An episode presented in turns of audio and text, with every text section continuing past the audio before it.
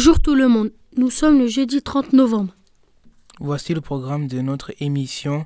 La météo sera présentée par Mike, puis Océane nous proposera sa sélection de quelques bons petits plats.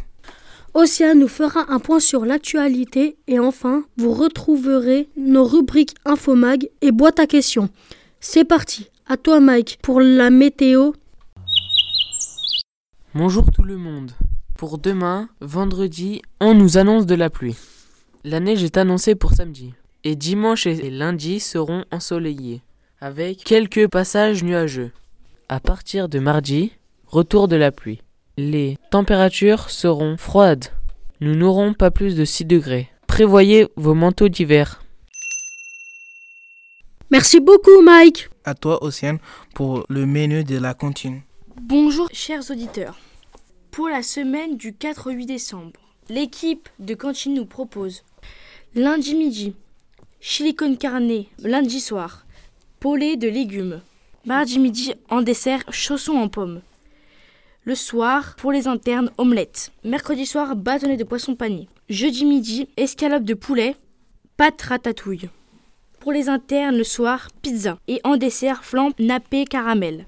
Enfin, pour vendredi midi, acra de morue, gâteau yaourt. Bon appétit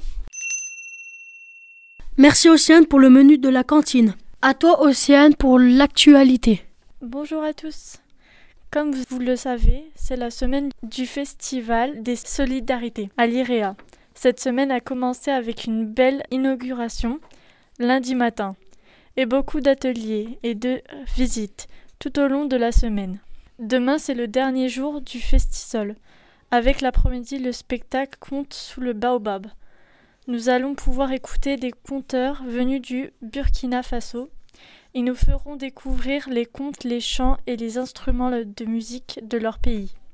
Les sixièmes souhaitent à cette occasion nous faire partager un conte africain, la Sanza de Bama, qu'ils ont mis en musique sur le site de la web radio. Vous pouvez les écouter dans l'émission en ligne. Écoutez lire. Sous notre émission, les élèves de sixième ont rencontré lundi l'auteur de ce conte, Monsieur Jean-Yves Loud. Ils l'ont interviewé pour nous, écoutons-les. Qu'est-ce que ça fait d'avoir écrit cette histoire?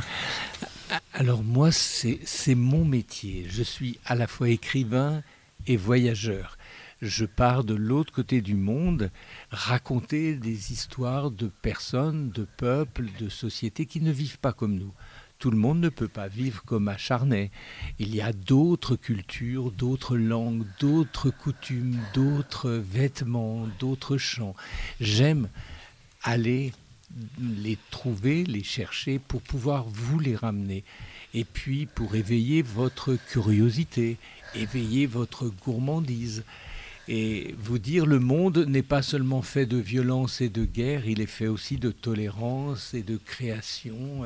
Pour moi, ça, c'est les plus beaux soleils. C'est ce que j'ai envie de, vous ramener, de récolter. Comme on récolte de beaux fruits, quand je trouve le sujet d'une belle histoire, j'ai l'impression d'être dans un beau jardin et de cueillir de beaux fruits, et je vous les offre. Merci. Qu'est-ce qui vous a inspiré Alors, ce qui m'a inspiré, c'est de voir qu'il y avait encore dans des sociétés lointaines mais chez nous, c'est un peu pareil. Hein. Des injustices, il y en a beaucoup. Je ne supportais pas de voir que des enfants étaient quelquefois maltraités, étaient obligés de travailler à un jeune âge parce qu'ils n'étaient pas de bonne naissance. Il n'avait pas eu la bonne naissance. Voilà, il était né d'une famille pauvre et on utilisait ses enfants comme des serviteurs mal payés, c'est-à-dire pas payés du tout on ose encore le mot esclave. Voilà. Et cette, euh, cette réalité m'a mise en colère. Et j'ai eu envie de raconter l'histoire d'un enfant qui était maltraité. Que ça soit au Mali, que ça soit en France, on n'a pas le droit de maltraiter un enfant. Mais j'ai voulu aussi apporter de l'espoir en disant quand euh, on subit un, problème grave, il faut aussi réfléchir comment je peux, moi, me sortir de cette situation. Qu'est-ce que je peux inventer pour que ma vie soit meilleure? J'aime bien, moi je suis optimiste, je suis toujours un peu joyeux et j'ai toujours envie qu'on trouve des solutions pour que le monde soit meilleur demain et qu'on vive mieux ensemble demain. Voilà pourquoi j'ai écrit ce livre. Merci. Pourquoi vous avez décidé de voyager et de faire écrivain? Ah, ça c'est une très longue question. Quand j'étais jeune, quand j'étais adolescent, euh, j'aurais pu rêver d'avoir une belle voiture ou d'une moto. Ben, je rêvais pas du tout ça. Ça, ça me faisait pas rêver.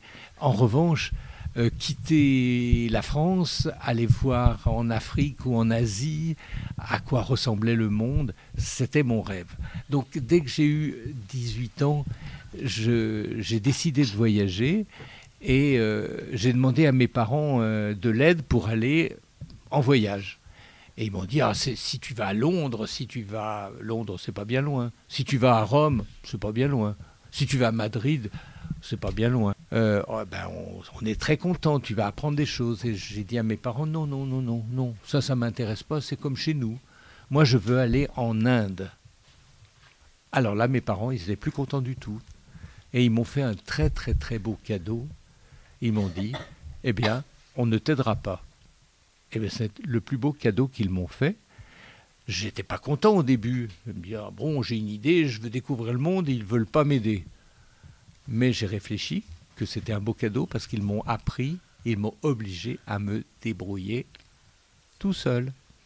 Et pendant deux ans, moi qui n'aimais pas beaucoup les voitures, eh j'ai lavé des voitures pendant deux ans et des vitres comme ça pour me faire de l'argent de poche. Et avec cet argent de poche, ah, il m'a fallu deux ans Aujourd'hui, c'est difficile d'imaginer. On veut tout tout de suite. On a un désir, hop, il faut qu'il soit résolu, il faut qu'on l'ait tout de suite. Non, moi, il m'a fallu deux ans, mais au bout de deux ans, je suis revenu voir mes parents et j'ai montré le billet d'avion que j'avais acheté par moi-même. On ne me l'a pas donné, je l'ai gagné. Et je suis parti en Inde.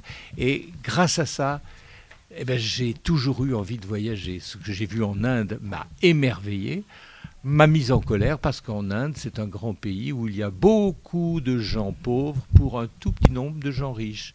Et quand j'avais 20 ans, ben, je me suis aperçu que ça, c'était injuste et qu'il faut, sur Terre, essayer de partager les richesses. Et j'ai voulu, depuis le premier voyage, euh, en faire un deuxième, en faire un troisième, en faire un quatrième. Et Viviane, qui est ma femme, que j'ai rencontrée à 20 ans, voilà, on avait 20 ans tous les deux. Elle avait la même maladie que moi, la fièvre du voyage. On voulait aller voir à quoi ressemblait la vie en Inde, en Afrique. Et puis après, on, a réussi à le raconter dans des livres. Bah, je ne peux pas être plus heureux. Voyager, écrire, écrire, voyager. Là, je suis vraiment très très heureux. C'est ça qui m'a donné envie. Comment vous faites pour écrire les livres?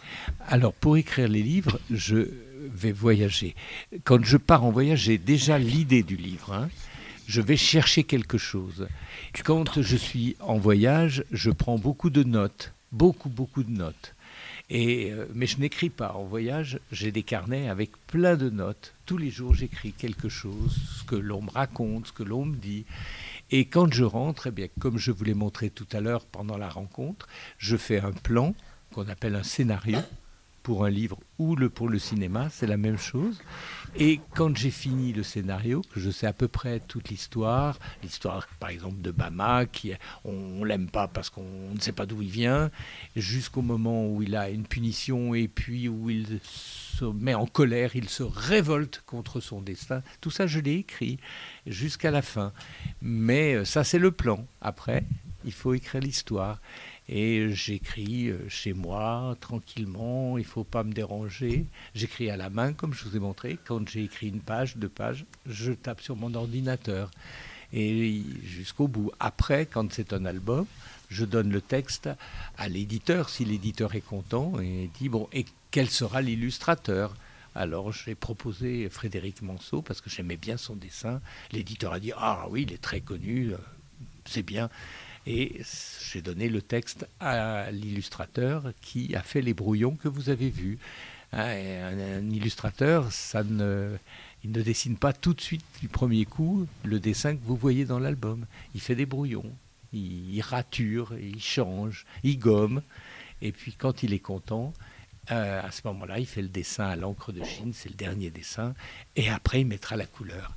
Et l'album sort, et quand l'album sort, hmm, c'est un grand, grand plaisir. Et après, quand je rencontre des lecteurs de l'album, et puis qu'on peut discuter, et puis que je peux parler de Tombouctou, faire écouter les musiques, jouer de la sansa avec vous, dire que bah, la vie est différente.